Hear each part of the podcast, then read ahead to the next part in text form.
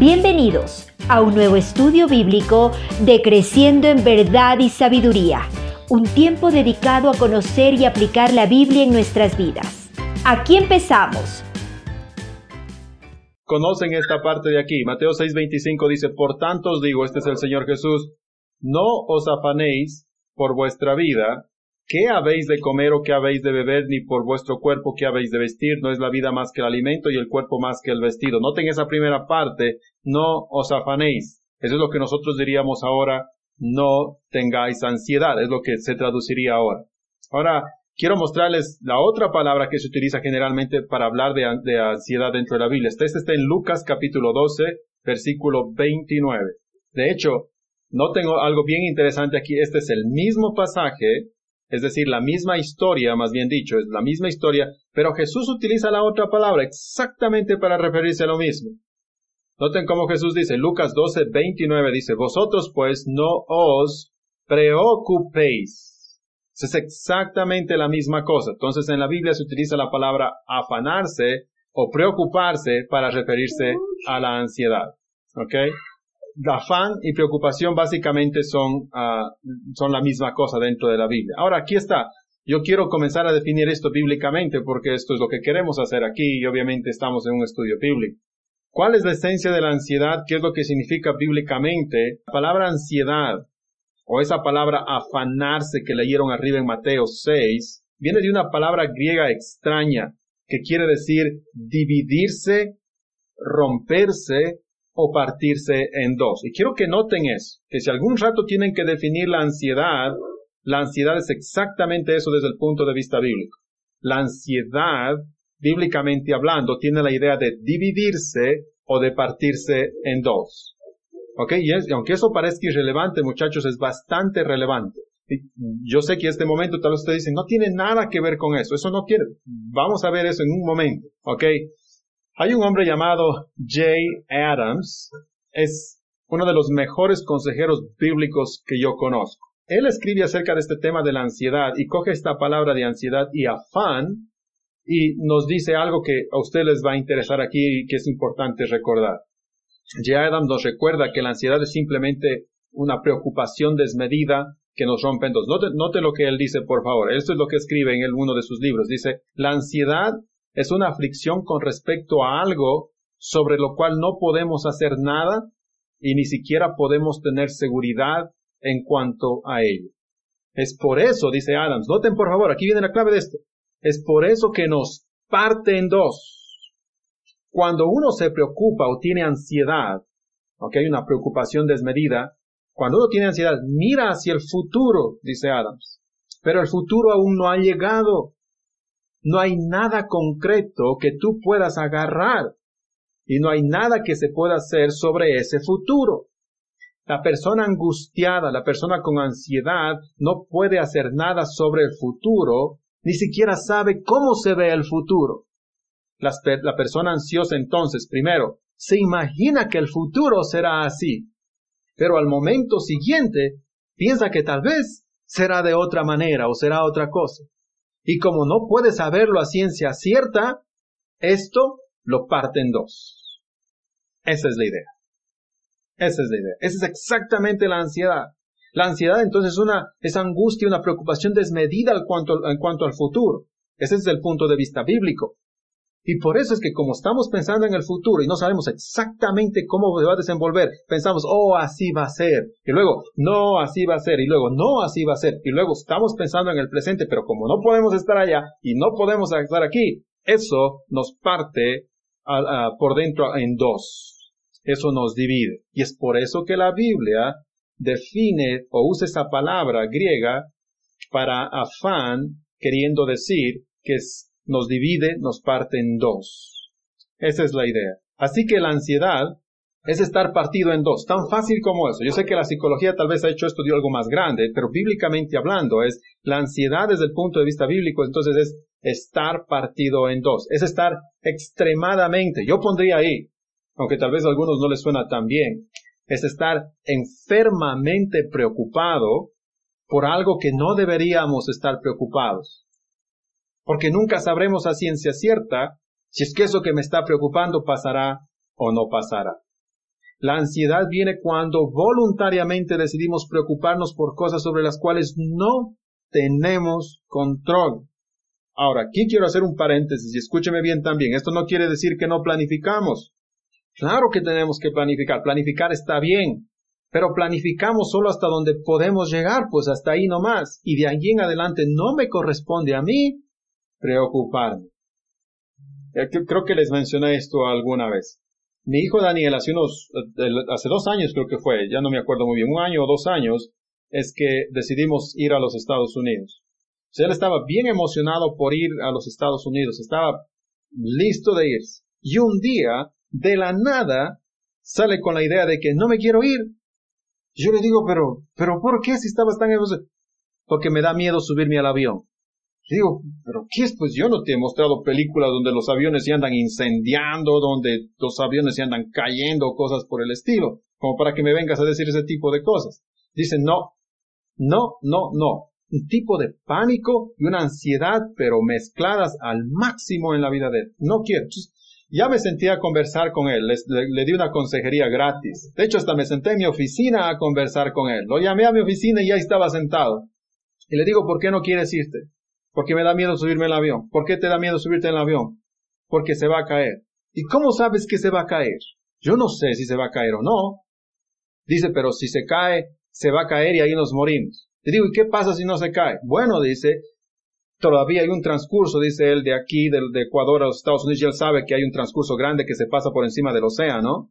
Y dice, si es que está pasando por ahí, se me hace también que nos vamos a caer al agua. Digo, pero ¿de dónde sacas pues esas ideas? Sí, dicen, se va a caer al agua.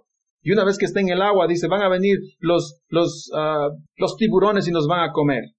Pero era toda una maquinación detallada de las cosas que le iban a salir mal al pobre muchacho. Noten cómo la ansiedad lo agarra a él con miedo y con pánico y lo paraliza de tal manera que algo que él amaba hacer, ahora ya no quiere hacer. Eso es lo que hace la ansiedad con nosotros. ¿Qué es lo que tuve que hacer con él? Es exactamente lo que hago con cualquier persona que entra a mi oficina con la misma cosa, con la misma idea, con la misma ansiedad, porque están preocupados por el futuro. Ellos deberían preocuparse hasta donde deben preocuparse y de ahí dejar todo en las manos de Dios. Y es lo que conversamos con Daniel y él finalmente tuvo que entender que yo me preocupo por lo que tengo que preocuparme. ¿Qué es eso? A sacarle un permiso de salida del país y se va solo con la mamá, comprar el boleto, subirlo al avión y de ahí ya no me preocupo más. De ahí yo me siento en el avión y me voy. Lo demás es cuestión de Dios. Pero si yo decido preocuparme, entonces ese es otro asunto. Entonces otra vez, noten aquí otra vez estos detalles de la ansiedad. La ansiedad viene cuando decidimos nosotros preocuparnos por cosas en las cuales no tenemos control. Y esto no quiere decir que no debemos planificar. Claro que debemos planificar. Sería absurdo decir que no tenemos que planificar. Claro que planificamos, pero hasta dónde vamos. Como con mi hijo comprar el boleto, sacar un pasaporte, a planificar las cosas que vamos a hacer allá. Pero hasta ahí llega lo mío. De todos los otros detalles se encarga Dios. Yo ya no sé, ya no tengo control, porque si me pongo a pensar en eso, como me pongo, como mi hijo se ponía a pensar, entonces como dice el texto bíblico, la palabra bíblica, me parto en dos. Ok, entonces aquí es bueno aclarar un poco más lo que a veces, a veces, lo que a veces nos confunde. Ok, la preocupación en sí misma, queridos hermanos, no es mala. entonces, no vayan a ir al otro extremo. La preocupación en sí misma no es mala. La preocupación es una reacción normal a las cosas, a las diferentes responsabilidades que debemos cumplir, a las diferentes responsabilidades que tenemos que cumplir en la vida. Por ejemplo, si soy estudiante, Debo estar preocupado por cumplir mis tareas, mis trabajos, llegar a tiempo al colegio, a la universidad, yo qué sé. Así que la preocupación en sí misma no es mala. Yo he escuchado algunas veces, y, esto es, yo no sé de dónde salen o sacan las personas estas ideas, pero yo he escuchado algunas veces que la preocupación no es algo positivo y por lo tanto no es algo que los cristianos deberían tener. Bueno, la preocupación enferma entiendo que no es algo positivo. La preocupación en general es algo que los cristianos sí debemos tener porque nos da un sentido de responsabilidad. Tenemos que preocuparnos por las cosas que hacemos. Yo como pastor me preocupo por las cosas que tengo que hacer. El padre como padre se preocupa por mantener un trabajo, por ser honesto, por ser honrado, por trabajar duro para llevar el alimento a la casa. Es, obvio. Eso de que los cristianos nunca se preocupan no es verdad. La preocupación es algo positivo cuando lo hacemos de la manera correcta. Ahora aquí algunos dirán, oh, no, no, no, no, no, pastor, ahora sí, hasta ahí le escucho, ahora sí le hago clic, pum, y no le escucho más. ¿Cómo es que la preocupación va a ser algo correcto? Eh, les, voy a mostrar hasta textos bíblicos. Vamos a ir a 2 de Corintios capítulo 11, versículo 28. Y esto es lo que escribe el apóstol Pablo. El apóstol Pablo está hablando acerca de él mismo, de lo que ha pasado y cosas por el estilo. Y además de otras cosas, dice Pablo, ha venido contando algunas cosas. Lo que sobre mí se agolpa cada día, dice Pablo, note lo que dice. Es la preocupación por todas las iglesias. Es decir, yo estoy preocupado para que las iglesias estén bien. Yo estoy preocupado por ellas y viendo que todas las cosas estén funcionando y paso mi vida preocupado. De hecho, es la idea de él. En mí se agolpa cada día, dicen, noten, noten por favor. Cada día se agolpa sobre mí la preocupación por todas las iglesias. Ahora, si yo soy un cristiano santurrón, espiritual, de esos espiritualistas que andan por ahí, diría, no, no, no, el apóstol Pablo estaba pecando. ¿Cómo va a decir que pasa preocupado toda la vida? Los cristianos no se preocupan. Absurdo. Tenemos realmente que preocuparnos y hay una preocupación que es positiva. Les muestro otro ejemplo, en cambio, más directo para usted y para mí. Vamos a ir a 1 de Corintios ahora, capítulo 12, versículo 25. Este es otra vez el apóstol Pablo. Note lo que dice Pablo. Para que no haya desaveniencia en el cuerpo de Cristo. Está hablando de iglesia. Sino que, dice, note por favor, sino que los miembros todos se preocupen los unos de los otros. Quiero que Pablo nos insta entonces a estar preocupados del hermano que está al lado, a preocuparnos de la parte del cuerpo de Cristo. Otro ejemplo de preocupación, y este es este es otro de los ejemplos en la que él se preocupó, se preocupó, perdón, pero sin llegar a una preocupación enfermiza que lo lleve a, paralizar, a llegarse al pánico y cosas por el estilo. Vamos a ir a Lucas capítulo 22, 44 al 46. Este es un ejemplo bastante fuerte, por decirlo así, pero bien interesante.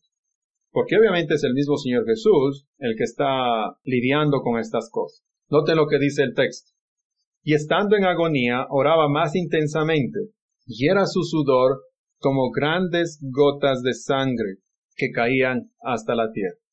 Cuando se levantó de la oración y vino a sus discípulos, los halló durmiendo a causa de la tristeza y les dijo, ¿por qué dormís? Levantaos y orad para que no entréis en tentación. Nadie diría que este no es un momento de preocupación para el Señor Jesús. Claro que lo es. Y el sudar sangre no es algo desconocido en el mundo de la medicina en realidad no es un milagro. Algunos uh, realmente hablan a veces de que, que salgan sangre, que ha salido de sangre de, de, de, Jesús cuando estaba orando, realmente era un milagro y cosas por el estilo. No, no lo es. Según los expertos, es una reacción normal a la gente que está pasando por altos grados de estrés y ansiedad. Es algo que ellos le llaman hematidrosis. Ahora, yo les leo algo aquí de lo que ellos dicen. Los expertos dicen lo siguiente, la ansiedad severa, noten por favor, la ansiedad severa provoca la secreción de químicos que rompen los vasos capilares en las glándulas sudoríparas. Como resultado de esto hay una pequeña cantidad de sangrado en esas glándulas y el sudor emana mezclado con sangre. No en cantidades grandes, sino mezcladas con el sudor. Cuando se mezclan estas con el sudor, parece realmente que está sudando sangre y es exactamente lo que pasó a Jesús si estar ansioso o preocupado, más bien esa sería la palabra, si estar preocupado es pecado, entonces Jesús pecó, pero sería blasfemia decir eso. Jesús estaba preocupado, estaba tan preocupado ese día o esa noche que comenzó incluso a sudar como gotas de sangre o sangre con sudor, si es que quieren verlo así. Y mal, pasó por unos momentos de ansiedad o de preocupación bien altos, pero no lo llevaron a entrar en pánico, sino que los afrontó en la manera en que debía. Y eso es obviamente lo que marcó la diferencia. Jesús no dejó que el pánico lo inundara o que la ansiedad lo paralizara. Él lo sobrellevó de la manera en que debía. Él no dejó que esas cosas lo partan en dos, para decirlo así. Jesús no fue al psicólogo después de eso, y tuvo que ser medicado por un psiquiatra o por nadie. Él se preocupó, sí, pero nunca dejó que esa preocupación suba de nivel a la ansiedad a una preocupación enfermiza, por decirlo así, una ansiedad enfermiza. ¿Qué quiere decir todo esto entonces, queridos hermanos? Por un lado, que no hay que sentirnos mal por preocuparnos de las cosas. Hasta Jesús lo hizo, hay que ser preocupado. Y como ven, en la Biblia nos llama a nosotros a preocuparnos por los demás, por la iglesia, por el cuerpo de Cristo y cosas por el estilo. Eso es bueno y es saludable. Está bien. Ah, creo que dos, dos días atrás, creo que era. Mi mascota es un conejo. El nombre es Watch. Y él amaneció mal hace dos días. Y mis hijos ya lo vieron y, y especialmente el Nathan, porque el Nathan es, es, era como, es como hijo, es como hijo de él. Si le compara y si le dicen que a quién lo amas más a tu papá o al Watch, él va a decir Watch. En realidad, él lo ama pero intensamente. Y se levantó mal. El jueves yo comencé a enseñarles la clase de Biblia. Watch caminaba medio lento, se posó debajo de la silla de mis hijos. Y cuando terminamos la clase, Watch estaba muerto. Y la angustia y el dolor especialmente de mi hijo más pequeño. Era desgarrador para mí verlo a él. Watch no me importaba mucho. Un conejo más, un conejo menos. Pero mi hijo, realmente sí me dolía en el corazón.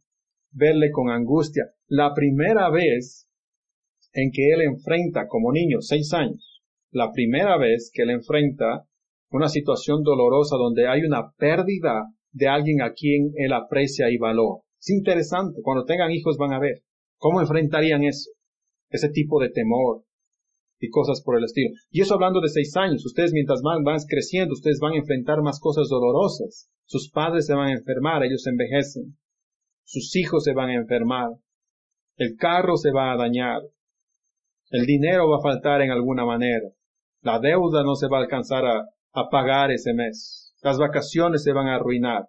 La idea es que hay cosas que son difíciles en la vida y hay cosas por las que realmente tenemos que preocuparnos y vamos a tener que preocuparnos. Los problemas se nos dan a todos y todos los días. Y siempre va a haber una oportunidad para que la ansiedad venga y nos llene y nos parta en dos. Siempre va a haber una oportunidad. Siempre va a haber para eso. La pregunta es qué vamos a hacer con él. Ahora, quiero terminar con este cuadro esta es una consejera que se llama June Hunt y ella nos ayuda a distinguir un poco más claramente de esto que estamos hablando hasta aquí con usted, de la preocupación saludable y la que no es saludable que se vuelve ansiedad. Ella le llama preocupación destructiva y preocupación constructiva. ¿Ok? Y con esto quiero terminar. Escuche bien lo que ella dice. Ella pone en dos, en dos lados, ¿no? Preocupación constructiva y preocupación destructiva. Ella dice, por ejemplo, la preocupación destructiva paraliza. Y ustedes vayan pensando, porque es verdad, la preocupación destructiva paraliza, que es la ansiedad. La preocupación constructiva, por otro lado, motiva. La preocupación destructiva disminuye la creatividad. Es verdad, nos paraliza. Nos paraliza de tal manera que no podemos hacer nada. La preocupación constructiva, por otro lado, alimenta la creatividad. ¿No es eso lo que les ha pasado a ustedes últimamente? Hay lugares a donde no pueden ir. ¿Y ahora cómo se van a entretener? viendo Netflix toda la mañana, no está bien, hasta es pecado. Lo que deberían es estar alimentando y aumentando la creatividad para hacer una cosa diferente. La preocupación destructiva, dice Jung Hunt, apaga la iniciativa. Por otro lado, la preocupación constructiva promueve la iniciativa. Luego dice, la preocupación destructiva produce impaciencia y ansiedad. La preocupación constructiva produce el análisis calmado de las cosas. Ahora, noten esto, la preocupación destructiva pretende controlar el futuro. Claro, por eso es que nos parten dos. Pero la preocupación constructiva pretende mejorar el futuro en la manera que sea posible. Hasta ahí llega y se acabó. Pero la preocupación destructiva entonces se muestra negativa con otros. No dejamos cosas para los demás, nos volvemos egoístas. La preocupación, dice Hunt, la preocupación constructiva se muestra positiva hacia los demás. Y luego dice ella, termina con esto el cuadro. La preocupación destructiva aleja la mente de lo importante. Correcto, nos bloquea. Pero la preocupación constructiva dirige la mente hacia lo importante. Ella dice, la persona que tiene esta preocupación destructiva y esta ansiedad, dice ella, estas personas piensan así, me preocupa tanto que mi hijo se ahogue que jamás voy a permitir, jamás voy a permitir y a dejarle que se acerque al agua, de ninguna manera. Por eso siempre digo, oye, quítate de ahí, oye, muévete de ahí, oye, no. ¿Por qué? Porque lo que me empuja a hacer eso es más bien la ansiedad destructiva, es una preocupación enfermiza. Pero la preocupación constructiva, por otro lado, la preocupación constructiva me empuja a hacer otras cosas. Y las personas que tienen esta preocupación, o el padre que tiene esta preocupación constructiva, ¿qué es lo que dice? Ajá, me preocupa que mi hijo no sepa nadar. Así que lo que mejor puedo hacer es inscribirlo en unas clases de natación. Perfecto, esa es la diferencia. Esa es la mayor diferencia que existe entre las dos cosas. Entonces, ¿qué es la preocupación y qué es la ansiedad? Es una preocupación desmedida, destructiva, enfermiza, que me parte en dos, que me divide. Eso no quiere decir que no debo andar preocupado por las cosas que sí debo andar preocupado. Claro que puedo y tengo que estar preocupado. La ansiedad entonces no es buena. La preocupación constructiva es totalmente correcta. Pero pasar ese límite vivir con miedo encerrados, diciendo como este ejemplo de Jung Han, nunca voy a dejar que mi hijo se acerque a una piscina, nunca voy a dejar que mi hijo se acerque a un río, nunca voy a dejar que mi hijo salga de pesca, nunca voy a dejar, es, es vivir un infierno, es vivir miserablemente. Pero preocuparme por mi hijo y más bien decir, voy a hacer que mi hijo aprenda a nadar para que pueda nadar en ese lago si es que se cae, pueda sobrevivir al río si es que cae, o pueda irse a una piscina y disfrutar su vida, es muy diferente. Lo uno es ansiedad y lo otro es preocupación acertada, preocupación constructiva. Ok. Ahí vamos a quedar por esta tarde. El deber que ustedes tienen es pensar un poco más en esto y saber que está bien preocuparse por algunas cosas, pero no por todo en la vida. Hay una preocupación que es constructiva y la otra que no lo es.